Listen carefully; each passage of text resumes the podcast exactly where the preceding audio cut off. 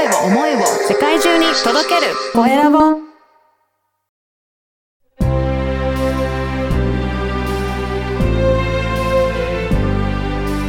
経営者の志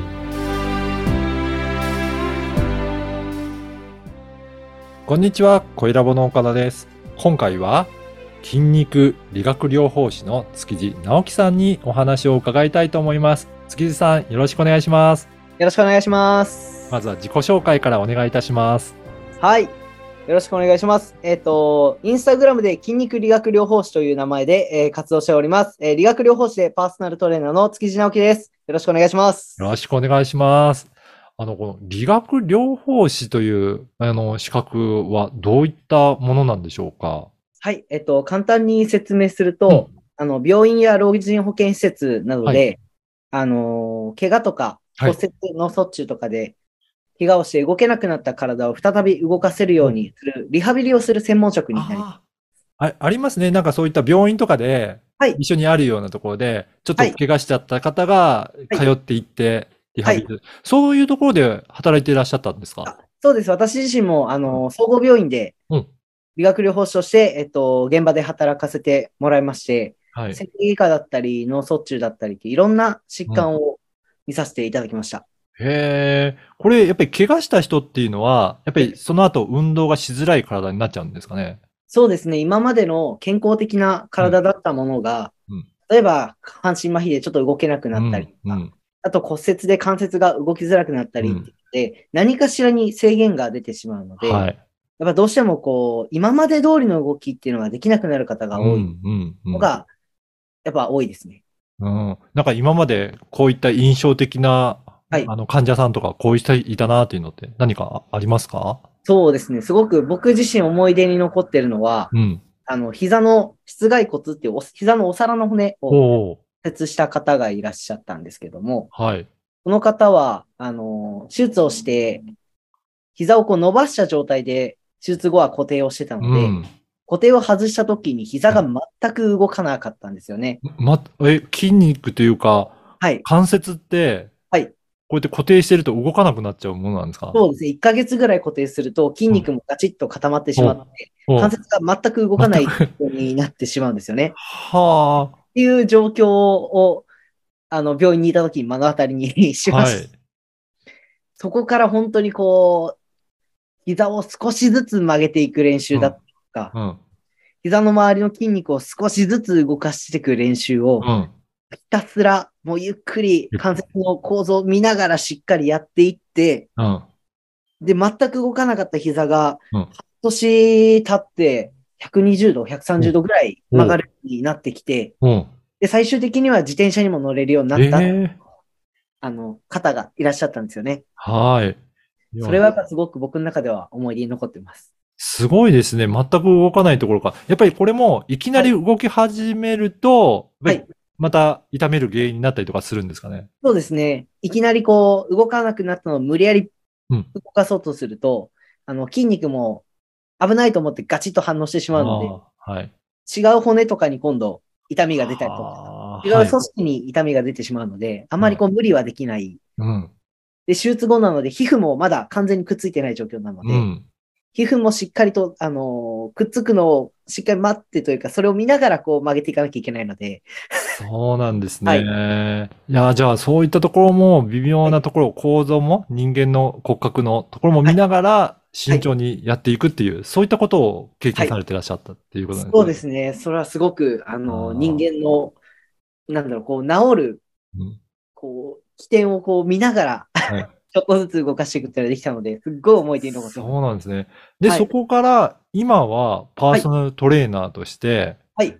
主にあれですか、筋トレのはいジムみたいな感じですかね。そうですね。あの、主にこう、目黒にあるパーソナルジムで、あの、はい活動してるんですけれども、まあ、ダイエットだったりとか、うん。ボディメイクしたい方の、あの、トレーニングをお手伝いさせていただいております。なるほど。何か他のトレーニングする、するところと、なんか違いとか、あの築地さんならではの特徴とかっていうのはどういったところあるんでしょうかね？そうですね。僕自身が、あの、理学療法士として、今までこう、総合病院だったり医療現場で見てきた患者さんたちうん。をこう見てきて、やっぱりその骨格だったりとか姿勢だったりとかって一人一人違うんですよね。はい。なので、こう、それって、怪我する方、怪我する前の方も同じで、うん皆さん骨格って十人十色。皆さん違うので、その人の姿勢だったり骨格だったりに沿って、あの、トレーニングを行っていくので、うん。怪我をしない体を作りつつ理想の体が作れるというところが、自身の中では強みかなというふうに思っております。あれですか、トレーナーとしてやられてる方で、はい。その理学療法士とか、まあ、あんまり取ってるような方って、そんない。ないっていうことなんですか、そうですね。なんか少しずつこう、いたりはするんですけども、うん。みんなこう生態の方行ったりとか、ああ、はい。まああんまりこっちのフィットネスの現場にうん。参入してくる方があんまりいらっしゃらないので、じゃあ、通常のトレーナーの方は、どちらかというと、感覚的に自分がこうやって鍛えてるから、それを教えられてるっていう方の方が多いんですかね？そうですね。結構まあ、その方々にもいろんなこうタイプはあるとは思うんですけども、はいうんトレーナーってこう、良くも悪くも、うんあの、明日からやりますって言えばできちゃう仕事ではあるので、あまりこう、体の勉強をすごく深くするかというと、そうでもないケースはやっぱり多いので、うん、うん。感覚で教える方も中にはいらっしゃるんじゃないかなとは思ってます。ことですね。じゃあ、そのあたりを、まあ、はい築地さんは、そういったはい理学療法士の資格もあって、病院でのリハビリの経験もあるので、はい人間の骨格とか筋肉の構造とか、そのあたりがすごく詳しいということですか？そうですね。やっぱ人間の骨格をこう見るのもやっぱり好きですし、次はい。あの解剖学っていうのは僕はすごく大好きなので。すごく人の、その人がどういう体の使い方をするのかとか、うん。その辺を見ながらトレーニングをお教えするのはすごく楽しいし、好きです。はい。へえ。あの、この番組は経営者の志という番組なので、ぜひはい、築地さんのはい志についても教えていただけるでしょうか。はい。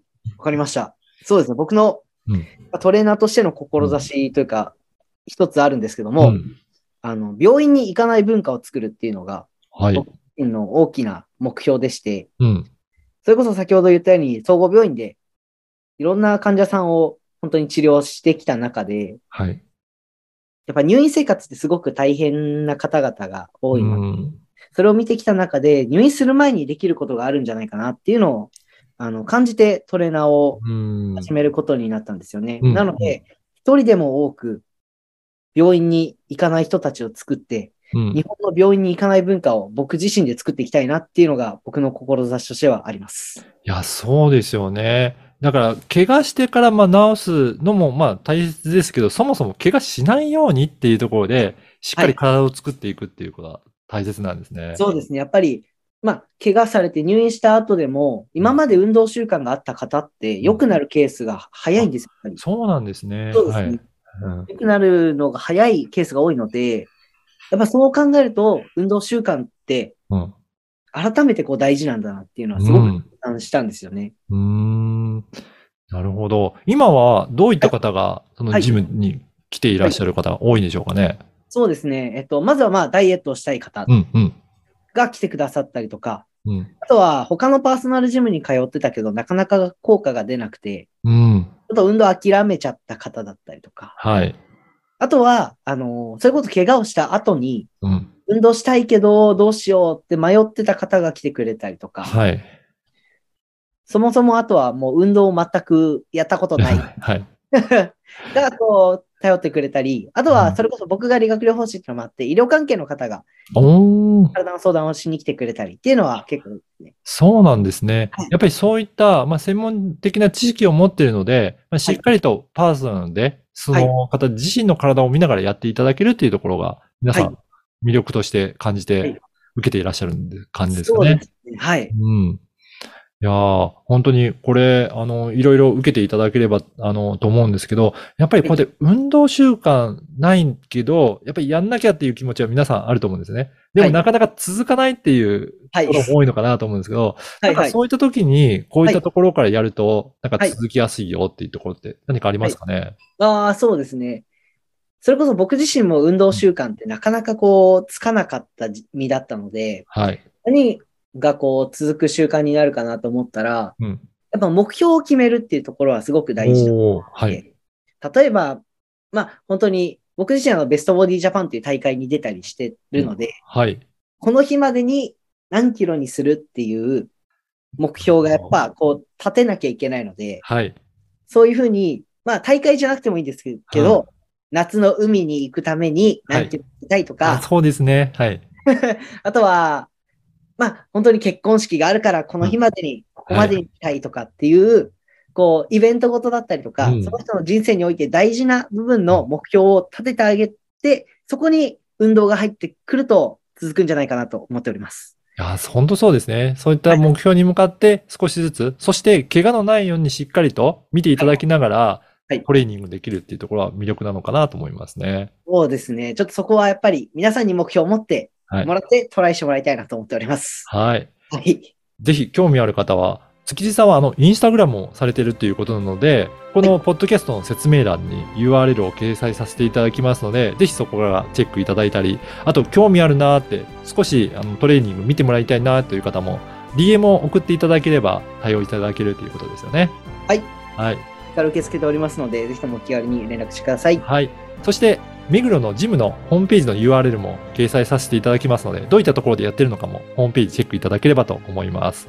はい、ありがとうございます。はい。本日は筋肉理学療法士の築地直樹さんにお話を伺いました。築地さんどうもありがとうございました。ありがとうございました。